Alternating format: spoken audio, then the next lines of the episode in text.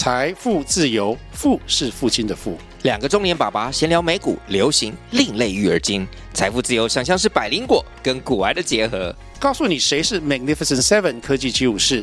你该买瘦瘦比双巨头吗？从马斯克到泰勒斯，从华尔街到好莱坞，我们都追得上。新的一年听新的 Podcast，让我们一起财富自由，富是父亲的富哦。Cookie 令你聊日本开始喽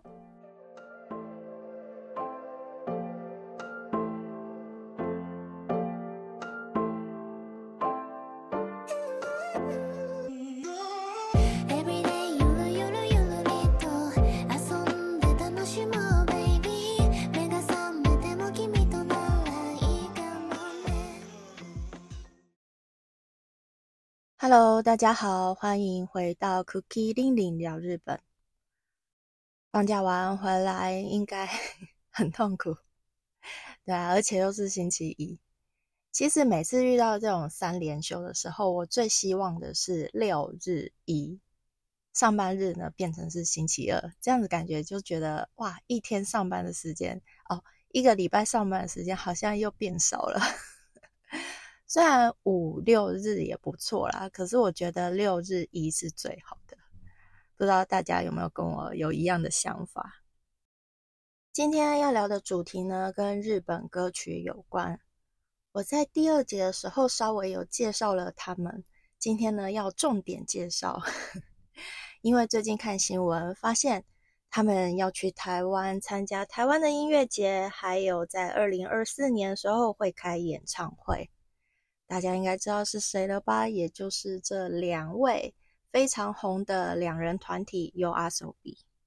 一看到他们要去台湾参加音乐节，还有开演唱会的消息，觉得很开心，想说哇，这这么红的日本团体，一定要快点介绍给大家。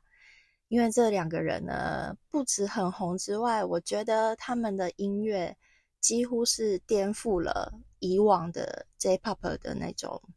嗯，音乐路线，所以今天呢会特别介绍他们两位的经历，还有结成团体的过程，以及爆红的歌曲。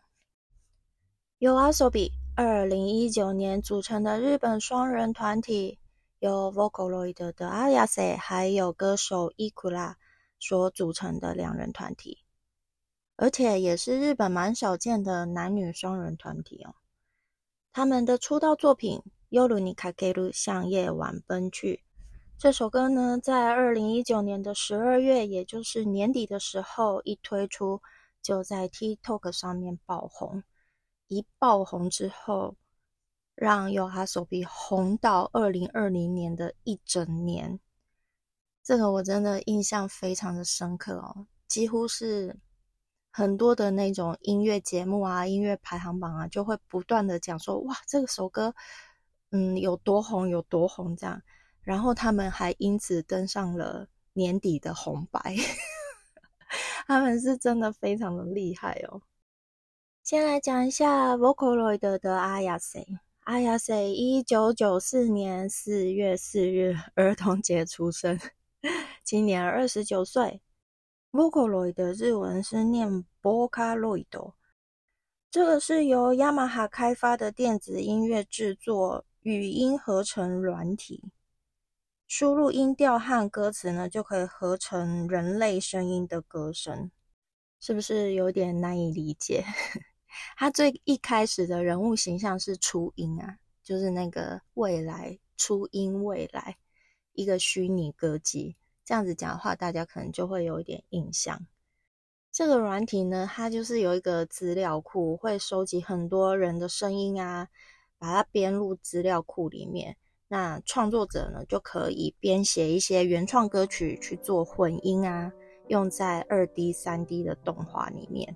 所以它的一些音乐的曲风，就像 YOASOBI 的曲风呢，也会有一点点偏向电子舞曲。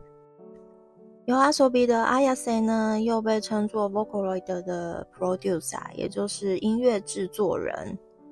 他呢，既会作词又会作曲，因为他从三岁就开始学钢琴，他的阿妈就是钢琴老师，所以他三岁就开始接触音乐，然后他本身也擅长作词作曲。他在出道之后呢，就提供了很多歌曲，应该就是很多那种词曲创作人都是这样的吧？像周杰伦，他一开始也是这样，就是呃，先作词作曲，然后提供给别人，然后别人不要唱，他再自己唱这样子，结果他自己唱的时候都很红。对，阿瑟就是类似这种天才型的创作创作型歌手。当时的索尼音乐。它有一个网站呢，叫 Monokadari。那个网站呢，会有大量的插画，还有小说的投稿，就是让创作者投稿的一个地方。那他们有一个计划呢，就想要把这些作品音乐化，就找上了阿雅塞。阿雅塞也刚好对这样子的提案很有兴趣，就接下了这个工作。又在一个很偶然的机会之下，还在 IG 发现伊库拉自弹自唱，对他拿着吉他自弹自唱的声音，然后就找上了他，两个人就组合变成团体。你看这些会红的人，他们总是有这样子的机运跟因缘巧合。IG 上面有多少人在那里自弹自唱啊？对啊，每天有多少创作者，就让他找到伊库拉，然后两个人组了团体之后还爆红，这个真的是几率还蛮低的。没办法，会红就是会红，这就是所谓的吸引力法则嘛。好，来讲一下伊库拉，他的声音是真的非常有穿透力，也非常有 power，有力量。他的高音我觉得很厉害哦。前阵子看他现场演唱《爱豆路》，那简直就是行走的 CD 啊！他的高音完全没有闭塞耶，超强的。伊库拉吉田利拉，他是两千年九月二十五日出生，今年二十三岁。他原本是一个创作歌手，在细节的部分呢，他三岁曾经住过美国，归国子女。可是三岁。嗯，三岁是真的应该没有什么记忆。他从小学六年级就开始创作音乐哦，真的非常的小哎。小六的时候我在干嘛？真的是完全想不起来，应该就是在外面当野孩子。他十九岁的时候就算是出道，就是以个人歌手的身份呢，在进行一些活动。就是像就是在 IG 上面自弹自唱才会被阿亚塞发现嘛。那他们两个人组合成了有阿手比之后呢，团名其实就还蛮有趣的，因为他们各自有各自的工作，可能一开始也没想到这个团体会红，所以他们把个人工作呢当成是白天，然后两个人结合在一起组成团体的时候呢是晚上，所以才叫有阿手比。那有一点玩玩乐性质的成分在里面，没想到有阿手比居然红成这样子。对，有阿手比就是夜晚游乐的这个意思，它词面上的意思是这样。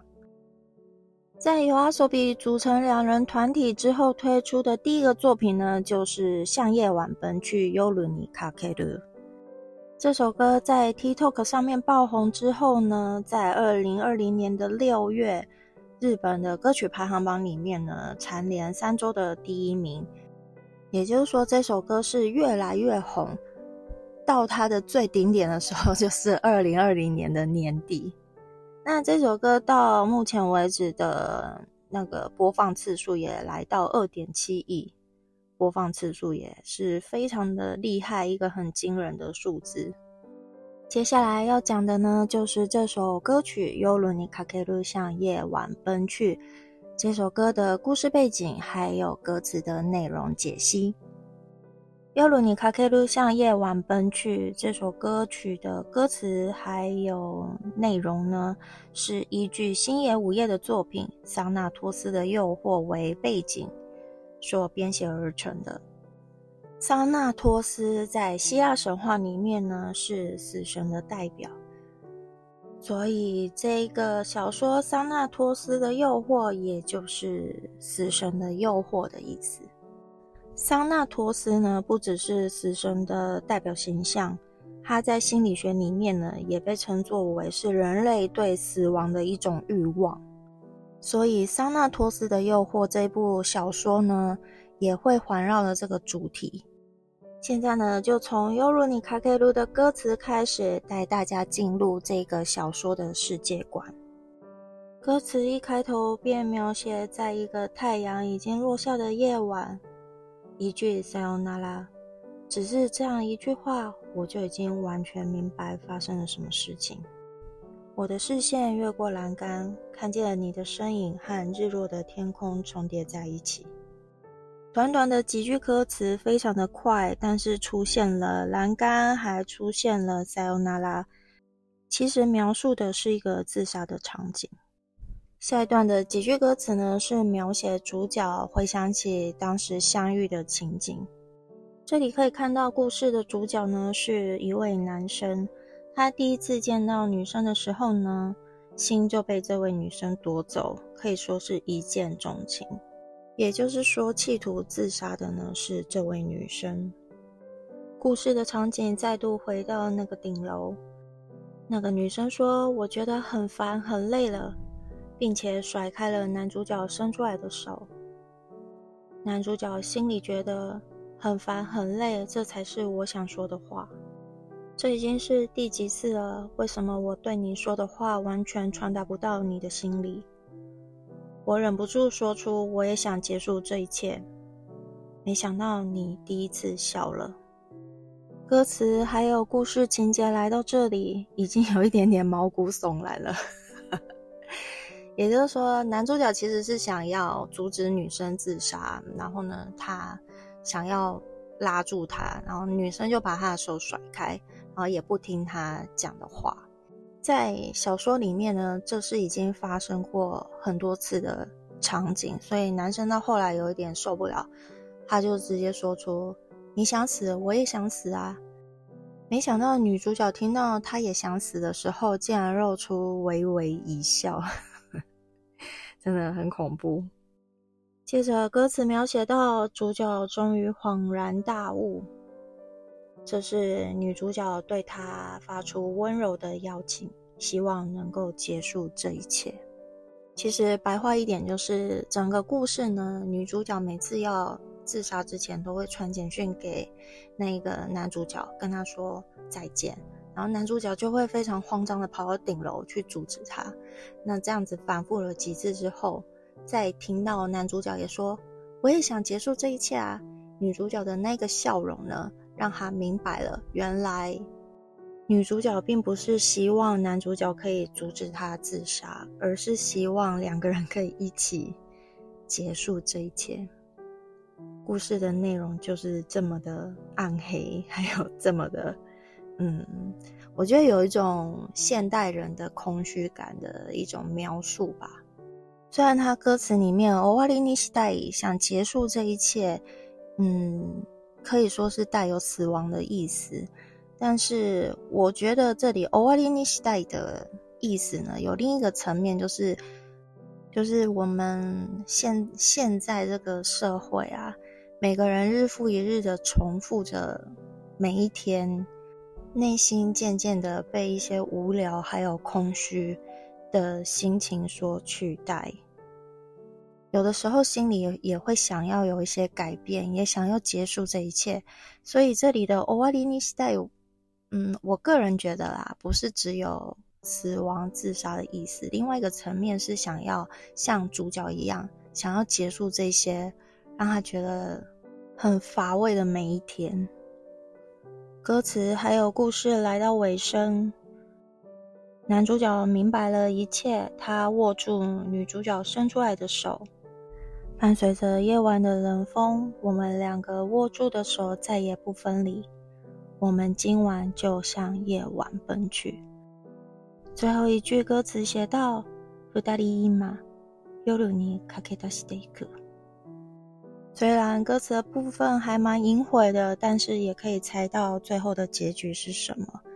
其实这是第一部分的结局，它第二部分还有很惊人的反转。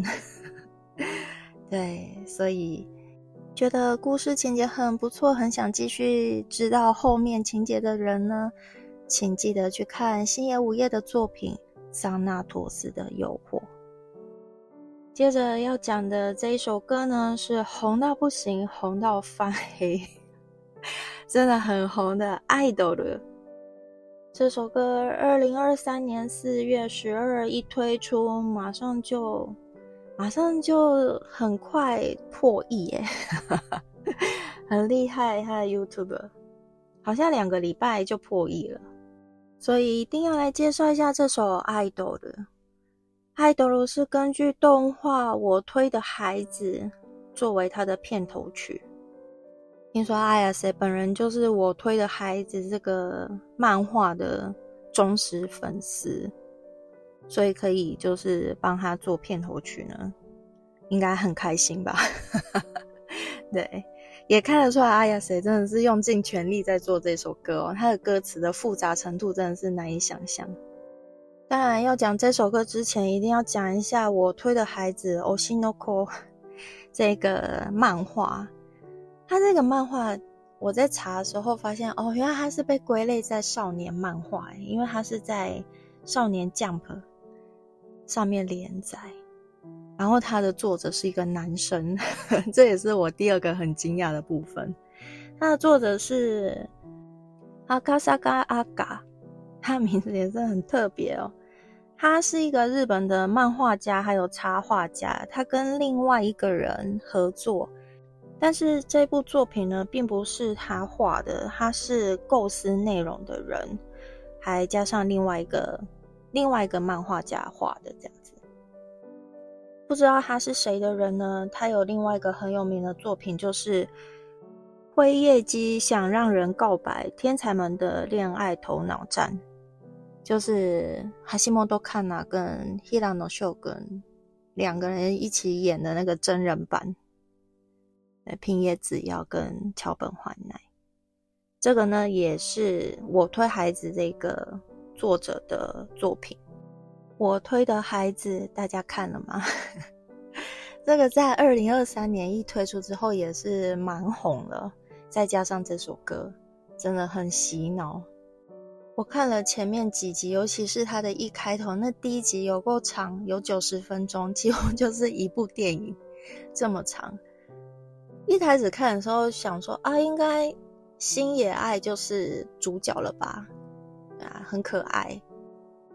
结果没想到，好不容易撑完第一集，没想到第二集就让他领便当了，哎，这真的是让我很震惊。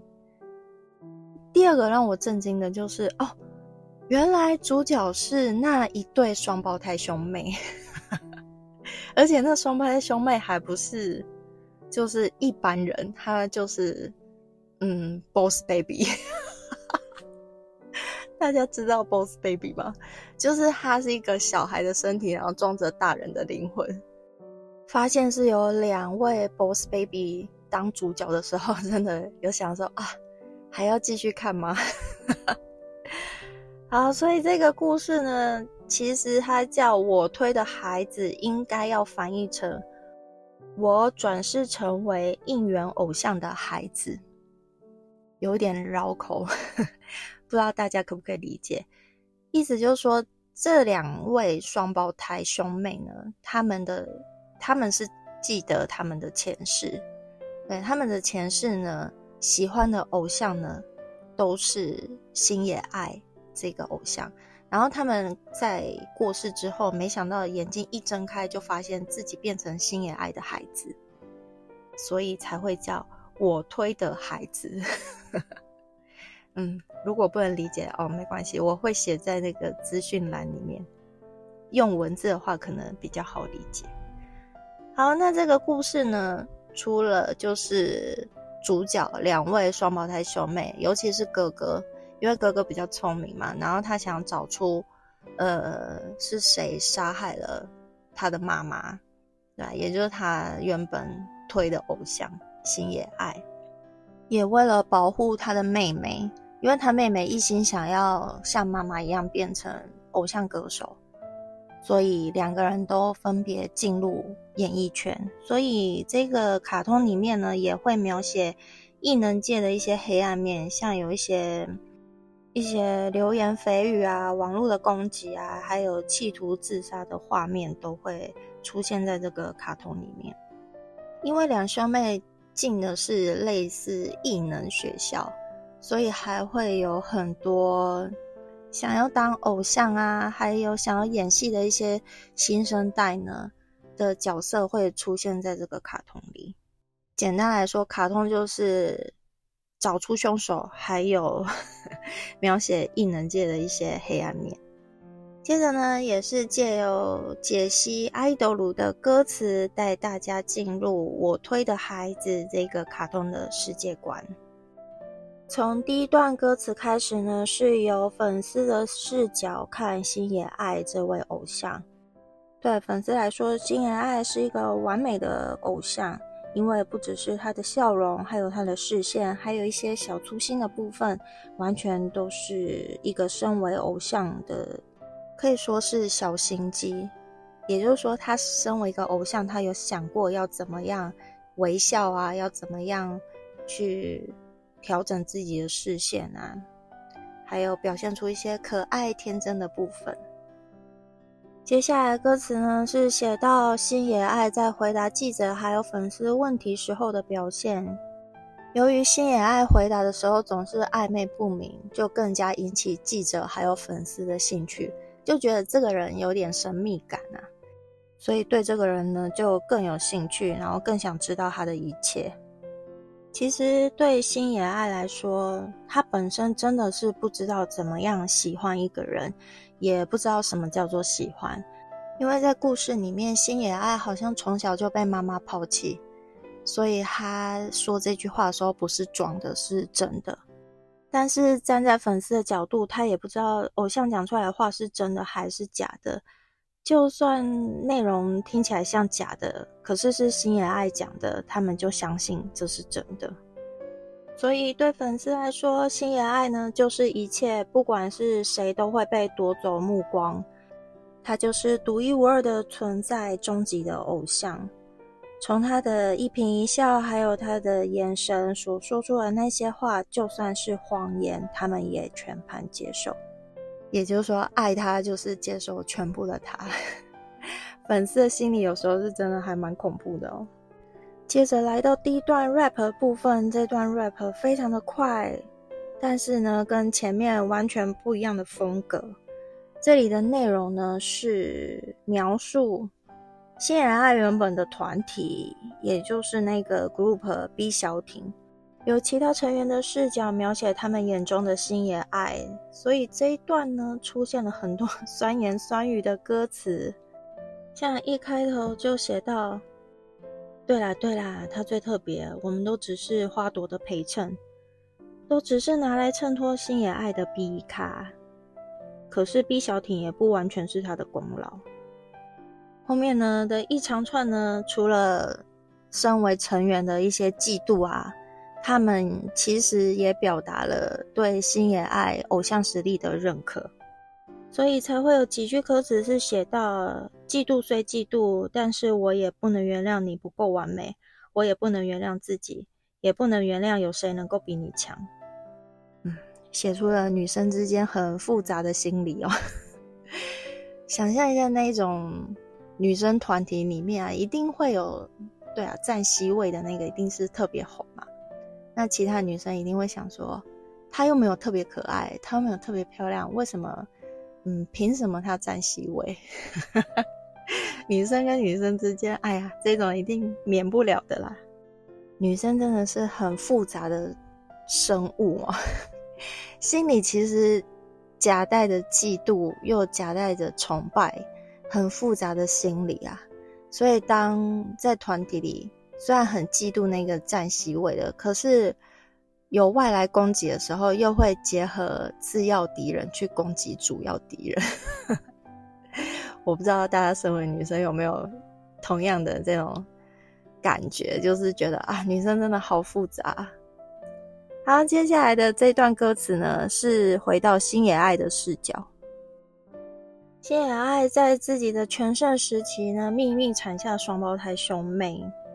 他不只是隐瞒这个秘密。就是还继续自己的偶像生涯哦。星野爱虽然对这个世间瞒下了一个天大的谎言，但是他的内心其实是希望透过自己的努力，让大家还有自己的孩子得到幸福。所以第二段副歌的部分写出所有的谎言，其实是出自于星野爱本身的爱情，也表达了对于两个孩子的爱。所以在这首歌 MV 的最后。星野爱脱掉他很大的兔子头套，回复到他原本的自己，拥抱了一下两个孩子。歌词写到：“Kimi do kimi ni dake ni yezu ni dake do yado yeda kore wa uso janai ai shiteru。”意思是我终于可以说了，这绝对不是谎言，我爱你们。看到 MV 的最后还蛮感人的，有感动了一下。喜欢这首歌的人，听完歌词的解析之后呢，可以再回去听听看这首歌。这首歌到目前为止的播放次数已经来到三点三亿了，真的非常的厉害，甚至超过 《尤鲁尼卡 K 鲁》，真的超强的。由刚才的歌词解析可以了解到歌词的复杂度，还有多重视角的描写。我觉得这就是阿亚塞非常厉害的地方。不只是他创作上面的天分，还有他的天才型的能力哦。我觉得很厉害的就是你能够把一个这么长的故事，或是一些漫画的内容，用这么精简的文字浓缩成歌词表达出来，而且还表达的很完整，非常的到位。这是一件很不容易的事情，真的很厉害哦。就好比说叫你看了。十本漫画，然后 用五十个字写出心得来，天啊，这一般人怎么有办法？但是这就是阿亚塞厉害的地方，而且还是用歌词的方式表达，再配上伊库拉温柔、具有穿透力的嗓音，有阿手比会这么红，而且还创作出这么多令人惊艳的作品，绝对是实力真的是非常的好哦，也非常的佩服他们。除了《尤鲁尼卡克鲁爱豆鲁》，其他的歌也很好听，推荐几首歌给大家听听看。像《怪物》这首歌呢，播放次数也有三亿，是非常高。其他呢，还有《重现梦境》，Ano Umeo Nazo De，还有《群青》，《群青》也很好听。还有一首是很疗愈的《Moscow Stage》。再一点就好。这首歌是去年晨间新闻节目的主题歌曲，听了是真的很疗愈哦。早上听的话会蛮有精神的，给一些上班族啊，还有通勤的学生，觉得今天可以再多努力一下下，嗯，充满元气。另外一首也很好听的，就是《他们或许吧》。这首歌的内容好像是写跟分手有关的歌。以上几首呢，都是有阿手比还蛮疗愈、很好听的歌曲。今天的分享就先到这里，以后还会介绍我喜欢的日本歌曲，还有一些日本的新生代歌手。这些歌手呢，是真的实力非常的好，歌曲都非常的好听，有的也很疗愈。以后还会分享更多日本文化、时事议题、流行事物。也会推荐喜欢的书籍和生活的大小事闲聊。喜欢内容的话，欢迎留言、订阅、五星评价。这些小小的举动都是我创作的动力。关于美妆保养和日本推出的季节限定，会放在 YouTube 频道。喜欢日本的朋友，欢迎订阅频道。感谢您的收听，我们下次再见，拜拜。